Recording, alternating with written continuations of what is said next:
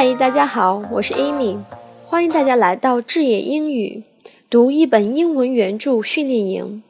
我们要读的英文原著是《The Art of Public Speaking》，中文译名《演讲艺术》。这是全球公认的最佳演讲教程。现在就让我们跟着我们的外教 Shannon 一起读起来。